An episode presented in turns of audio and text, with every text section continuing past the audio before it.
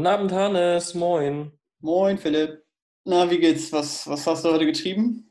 Oh Mann, heute ist Freitag. Ich habe echt eine lange Woche hinter mir und es ist nicht vorbei, weil morgen ist Samstag und heute war der Ferienanfang hier bei uns in Sachsen.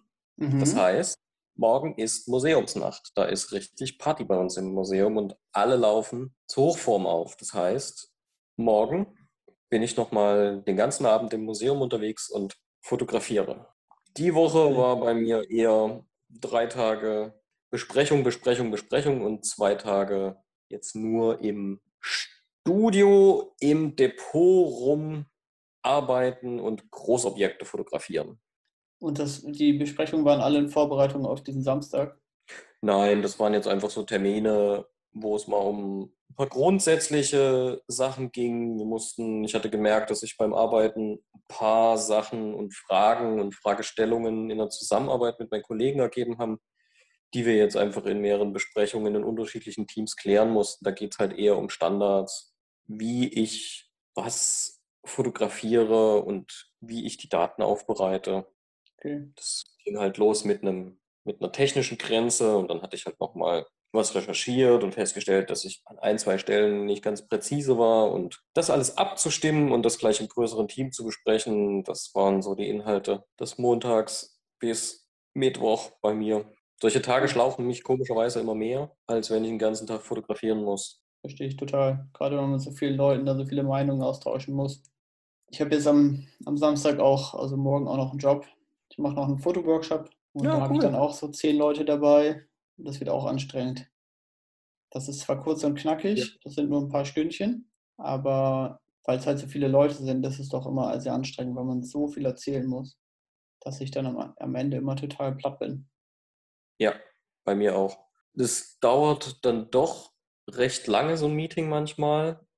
Und der halbe Tag ist mit einem Meeting und dann Mittagspause rum und dann fragst du dich, Gott, was habe ich denn heute gemacht?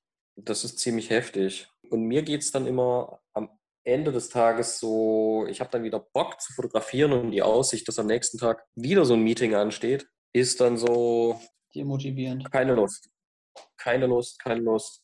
Sind diese Besprechungen ab und zu wichtig? Vor allen Dingen auch in der Gruppe, weil wenn es ein Thema ist, was mehrere Leute betrifft, es mit jedem einzeln durchzusprechen, ist schlimmer, als sich einmal die ganze Gruppe auf einmal zu schnappen. Da erzählt man wenigstens einmal die Sachen gleich allen und kann dann hoffen, dass auch alles das, was man an Informationen weitertragen wollte, bei jedem hängen geblieben ist. Ja, da hatten wir letzte Woche auch drüber geredet. Es ist nicht immer nur Fotografie, es ist viel drumherum. Ich habe auch die Woche eigentlich so gut wie gar nicht fotografiert, sondern vor allem Schnickschnack gemacht, Vorbereitung, weil erfreulicherweise bin ich nächste Woche im Urlaub und da Cool. muss ich erstmal Sachen vorbereiten, die, damit nichts liegen bleibt. Es ist viel wegarbeiten und äh, Telefongespräche führen, E-Mail schreiben, damit nichts, damit nichts aufläuft. Unser Thema heute war ja, dass wir uns fragen, hat die Fotografie mit spiegellosen Kameras die Art, wie wir fotografieren, verändert? Weil Ja, du hast dir mittlerweile eine, eine Spiegellose gekauft, ich auch. Du bist auch bei der Arbeit mit Spiegellosen unterwegs, ich auch. Und ich habe für mich selbst gemerkt, dass sich das schon ziemlich stark verändert hat. Wie ist es bei dir? Also ich würde mit Arbeit anfangen, weil da hatte ich den Fall, ich hatte noch ein manuelles Makroobjektiv, Mhm. was extrem kritisch beim Fokussieren war.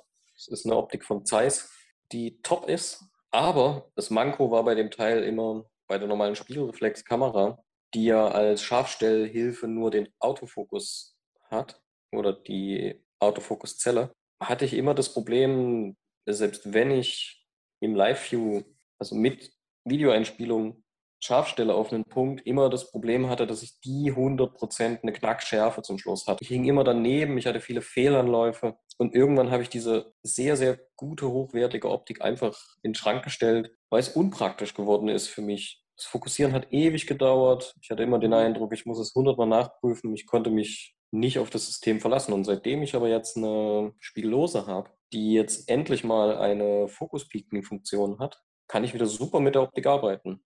Also weil ich genau den Punkt scharf kriege, wo ich hin will, weil diese Einstellhilfe oder Fokussierhilfe in diesem Fall top ist. Ist super, super safe. Die setzt sich viel mehr ein, Und das ist auch die Beobachtung, die ich beim Fotografieren mit einer spiegellosen Kamera habe. Mir macht manuelles Fokussieren einfach wieder viel, viel mehr Spaß. Mhm. Ich will mal ganz kurz eingrätschen, weil, weil, du hast, ähm, ich glaube, es gibt ja. da verschiedene Verständnisweisen, habe ich bemerkt mittlerweile, von Leuten, die Focus Peaking sagen. Die einen meinen mit Focus Peaking, dass man in das Bild reinzoomen kann und dann scharf stellt, also das auf 100% vergrößert im Sucher bereits. Und die anderen meinen diese Scharfstellhilfe, bei der man so ein, so ein Raster auf dem Bild hat, das digital eingespielt wird, sozusagen, so eine rote Linie beispielsweise. Ich meine die zweite Variante, wo mir die in meinem Fall rote Linie eingeblendet wird, wo die Schärfe liegt. Mhm. Und das erleichtert Fokussieren immens. Also beziehungsweise macht einfach bewusster, wo genau sich die Schärfenebene im Bild befindet das finde ich zum einen für die Bildgestaltung nochmal toller, mhm. weil du einfach ein sehr direktes und genaues technisches Feedback hast. Und das andere ist aber auch, da ich ja jetzt nur noch auf ein Display schaue, also entweder auf, den, auf der Kamera, auf dem Rücken der Kamera oder auf einen Display durch den Sucher, habe ich doch mehr den Eindruck, immer schon mehr beim Fotografieren mit dem fertigen Bild zu tun zu haben. Ja, auf jeden Fall.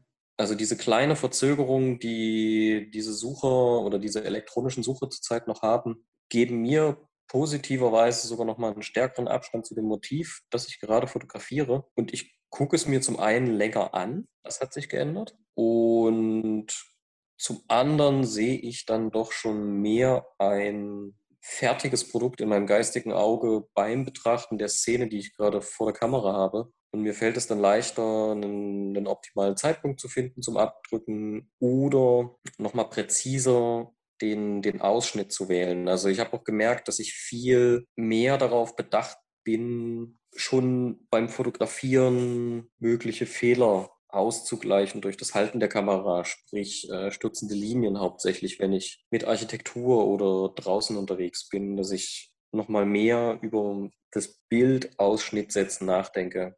Das ging mir auf jeden Fall auch so, dass ich das Gefühl habe, dass ich ein fertiges Produkt vor den Augen habe. Man sieht das tatsächlich ja auch alles, was man schon eingestellt hat. Ich achte viel eher darauf, ob ich nicht vor Ort doch nochmal einen anderen Weißabgleich einstelle, wo ich bei meiner Spielreflexkamera, weil es dich ja beim Fotografieren nicht gestört hat, war ich oft ja. einfach bei, immer beim selben Weißabgleich, weil ich wusste, ich kann es im Nachhinein ändern. Und jetzt schaue ich doch mal, ob es dann in der Szene einfach interessanter und besser aussieht, wenn ich den Weißabgleich schon verändere und auf die Szene optimal einstelle. Und ich meine jetzt ja. nicht unbedingt immer den korrekten Weißabgleich, sondern den, der einfach interessant aussieht, weil ich dann im Nachhinein vielleicht dann schneller bearbeiten kann zu dem Punkt bringe, der mich dann auch interessiert. Genauso achte ich jetzt eher darauf, wenn ich eine Szene habe, die interessant aussieht, ob ich die tatsächlich auch mal über- oder unterbelichten möchte und nicht immer nur optimal belichte, weil ich dann schon direkt beurteilen kann, ja, das sieht interessant aus, das ist, das ist eine spannende Szene, wenn die jetzt mal eine Blende dunkler ist.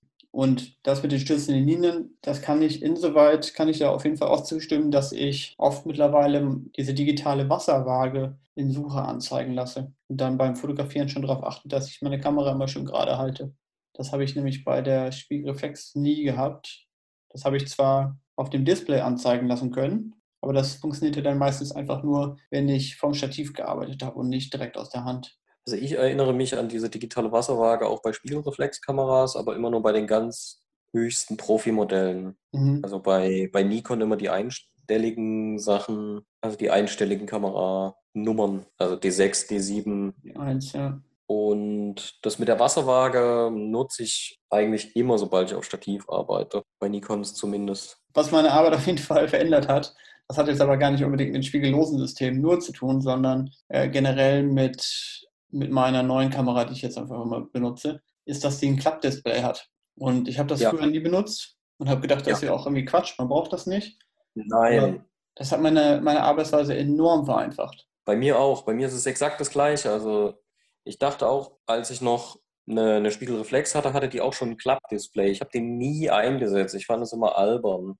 Mhm. Also außer ich habe mal die Kamera wirklich sehr weit über den Kopf gehoben, um aus einer erhöhten Position zu fotografieren, wenn ich über Leute, sage ich mal, beim Konzert fotografieren, hinweg fotografieren musste, da habe ich das genutzt. Aber ansonsten gab es nie den Grund, ein Klappdisplay zu nutzen. Und jetzt nutze ich den sehr häufig, weil ich ja auch viele Repros mache mit einem Repro-Stativ. Das heißt, meine Kamera hängt genau über dem Objekt.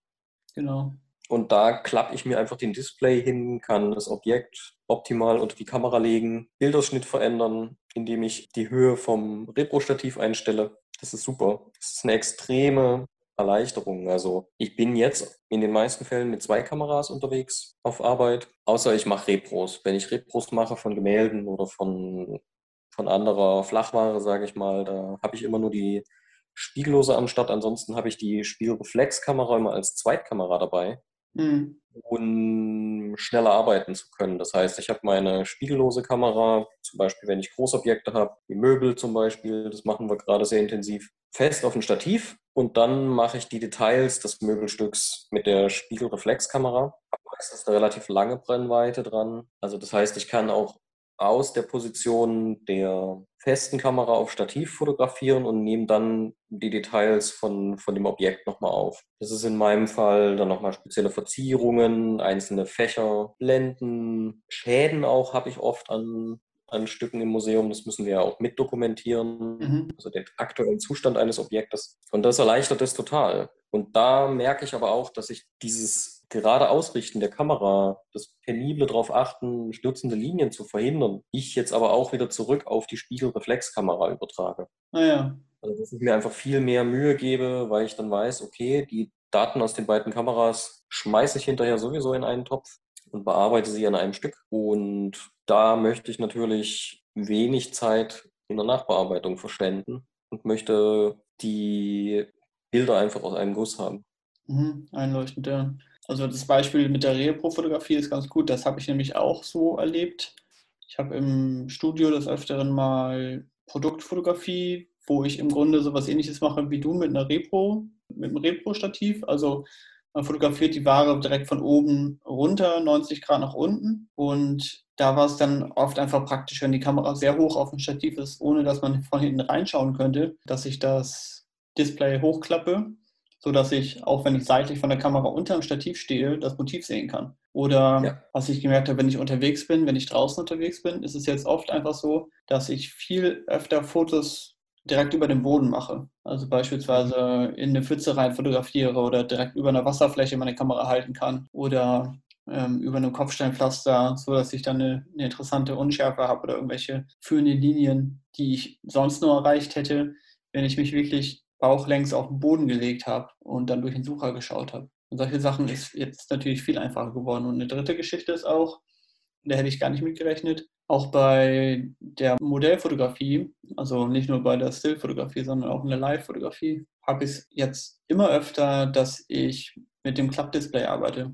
Also ich versuche natürlich, wenn ich eine Person fotografiere, nicht unbedingt im Stehen nach unten zu fotografieren, sodass sie gestaucht oder gestreckt wird, sondern versuche immer auf einer, auf einer Höhe zu bleiben, ungefähr auf der Höhe des Bauches vielleicht, ja, prinzipiell, so dass die Person auch gerade und äh, korrekt dargestellt wird, sage ich mal. Und da habe ich mir halt immer angewöhnt, so krumm zu sitzen und einen Buckel zu machen und relativ tief eigentlich zu sein und dann durch den Sucher zu schauen. Jetzt ist es so, dass ich aufrecht sitzen kann und kann einfach auch hinten auf den Klappdisplay schauen. Oder im noch krasseren Fall, ich hatte letztens ein Shooting, wo ich für einen großen Schuhhersteller Schuhe fotografiert habe am Modell. Und da haben wir dann eigentlich den ganzen Tag Schuhe fotografiert, so auf, auf Höhe des Bodens. Und da konnte ich dann total angenehm einfach im Sitz mit dem Bürostuhl durch die Gegend rollen und die Kamera im Anschlag haben, im aufgeklappten Display. Und die konnte ich dann locker über den Boden halten und immer sehen, was Sache ist. Und auch ziemlich schnell fokussieren und auch auslösen mittlerweile, weil man ja diesen Touch-Display hat, mit dem man automatisch auch gleich dann ein Foto aufnehmen kann. Das fand ich wirklich sehr praktisch. Ja, stimmt. Der, der Touch-Display, bei mir ist auch immer aktiv. Manchmal nervt er mich, weil ich setze die Auslöserfunktion an dem Touch-Display noch nicht ein. Mhm. Ist dann manchmal eher so ein, so ein Zufallsprodukt, würde ich eher sagen. Aber ist, denke ich, vor allem, wenn du Schnappschüsse machen willst, denke ich, auch eine Sache. Oder in, in deiner Arbeitsweise, wenn du dann einfach dein Bild, kann ich mir das gut vorstellen, vor dir hast, der Fuß ist in der richtigen Position und dann einfach noch draufdrücken, weil. Genau, weil es schnell gehen kann. ist ein guter Tipp auf jeden Fall, weil ich manchmal beim Auslöser drücken den Eindruck habe, dass ich doch die Kamera leicht verziehe, also leicht verreiße. Und über den Display brauchst du weniger Kraft und die Hand, die die Kamera hält, löst nicht aus. Das heißt, du hast mehr Ruhe in der Hand, weil du nicht mehr mit der Festhaltehand wie sonst immer noch auslöst, Genau. sondern die andere Hand zum Auslösen nimmst. Gibt es denn aber irgendwelche Sachen, die dich auch stören mit spiegellosen Systemen? Nö. Gar nicht? Nee. Also was mich immer mal wieder stört, aber das ist vielleicht auch spezifisch für meine Kamera, ich habe die Nikon Z6, weil bei der Canon R5 zum Beispiel fällt es mir nicht so sehr auf. Da ist es zwar auch so, aber nicht so sehr, dass es doch eine Weile dauert, bis der Sucher sich einschaltet, wenn man sich ans Auge gehoben hat. Und Ja, die brauchen immer wie so eine Gedenksekunde, das stimmt, aber das ging mir bisher nicht auf den, auf den Nerv. Ja, das ist mir schon öfter auf den Nerv gegangen. Aber ich, Was- bin ja, ich was- fotografiere ja auch oft Sachen, die halt sich schnell bewegen oder wo man dann mit Menschen unterwegs ist oder wo es halt darauf ankommt, dass man den richtigen Moment einfängt. Und das ist dann manchmal schon schwierig gewesen.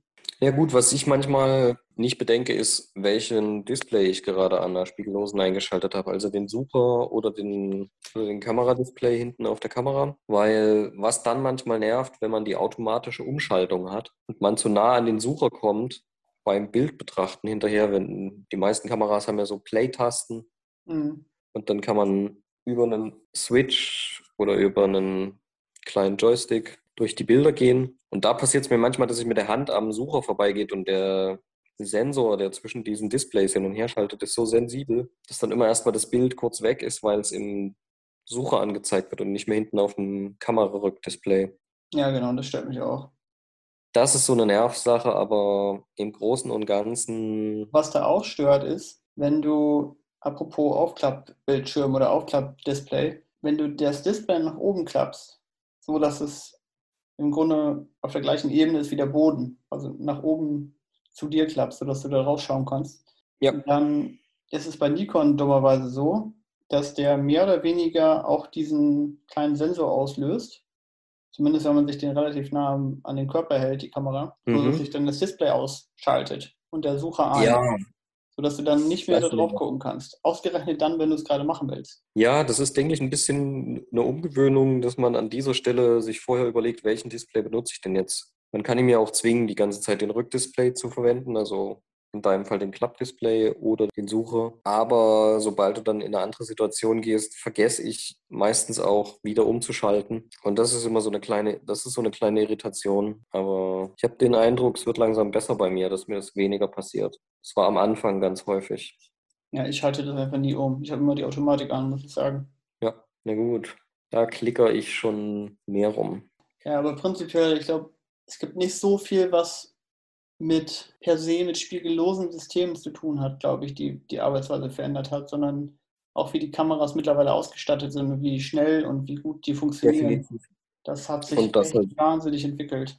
Also ich hatte auch nochmal den Eindruck, A, dadurch, dass die spiegellosen Kameras jetzt im Kleinbildbereich stärker wieder sich an Retro-Designs orientieren, dünner und schmaler geworden sind, also auch jetzt vom Gewicht her wieder eher ihren analogen Vorgängern gleichen, finde ich, sind die Kameras an sich als handschmeichelnde Objekte spannender geworden wieder.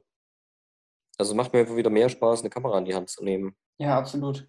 Auch allein das Gewicht, also das herumzutragen, immer, was war ja früher auch ein riesen Ochse, wenn du da zwei Bodies dabei hattest, also zwei Spiegelreflexkameras und dann noch ein Objektiv, da hast du ja schon immer mehrere Kilo auf dem Buckel gehabt. Also da muss ich auch echt sagen, für mich privat bin ich ja jetzt vom Vollformatsensor wieder auf APS-C umgestiegen, einfach weil mir als letztes meine Vollformat-Spiegelreflexkamera vom Gewicht auf den Nerv ging Hm. und ich dann einfach keine Lust mehr hatte, so eine schwere Kamera zu haben. Und ich für mich selber gemerkt habe, die paar Male, die ich noch privat digital fotografiere, da brauche ich echt kein Vollformat für. Ist kein Bedarf mehr. Also auch, es ist keine hochauflösende Kamera jetzt mehr. Also ich habe jetzt so um die 20 Megapixel und das reicht dicke. Ich brauche nicht mehr. Wenn ich größere Aufnahmeformate haben möchte, greife ich privat sowieso dann gleich wieder zu Film und verwende meine 6x6 Kamera.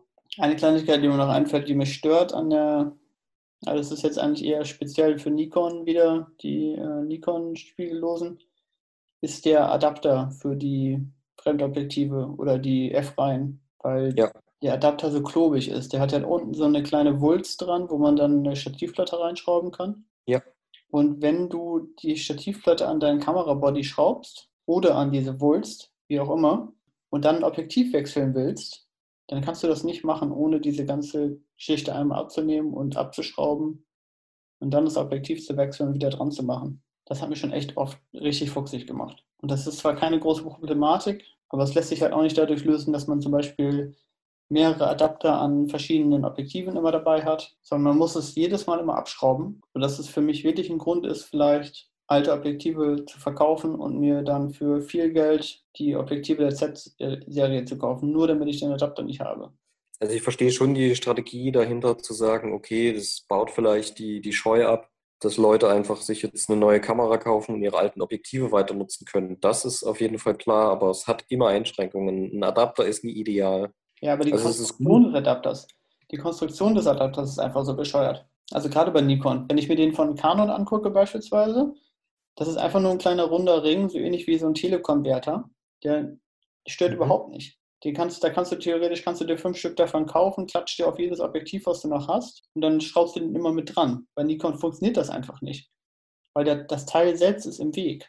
Wie, wie kann man sowas Dummes konstruieren? Also das verstehe ich überhaupt nicht. Keine Ahnung. Also ich kann es mir eher dadurch erklären, dass bei Nikon dieser Wulst zustande kommt, weil ich denke, dass das Bayonet, das neue, vielleicht nicht mehr so viel Gewicht halten kann, weil die Kameras jetzt kleiner geworden sind. Hm. Also dass die den Anschluss aufgrund von Kräfte und Zugentlastung an den F also an diesen Adapter gepackt haben, obwohl ich auch, wenn ich den Adapter benutze, nie die Kamera daran festschraube, weil auf Arbeit habe ich die, die große Z7 und da auch ein Batteriepack dran. Und damit ist dieser Adapter auch, wenn man es nach Bedienungsanleitung machen müsste, nicht einsetzbar. Ja, genau. Ja, das also ist so ganz. Ich weiß echt nicht, warum die das, warum die das so designt haben. Ich finde es wirklich blödsinnig und richtig ärgerlich. Das sind immer so die Zeiten des, des, des Wechsels von einem System auf dem anderen. Das ist immer so eine, so eine halbgare Nummer. Genau. Aber prinzipiell macht es schon Spaß, mit spiegellosen Systemen zu fotografieren. Das hat mich schon auch weitergebracht. Ich bin viel öfter unterwegs damit. Und meine Spiegelreflexkameras lasse ich einfach im Schrank liegen. Die habe ich wirklich so gut wie abgeschrieben. Das ist krass, das denkt man immer gar nicht. Man sagt sich dann so, ja, da habe ich dann zwei tolle Kameras, aber im Endeffekt nimmst du dann doch noch die eine. Genau. Ja, so ist das. Gut. Hannes. Philipp. Machen wir Schluss. Machen wir Schluss. Schönes Wochenende dir. Hau rein. Thank you.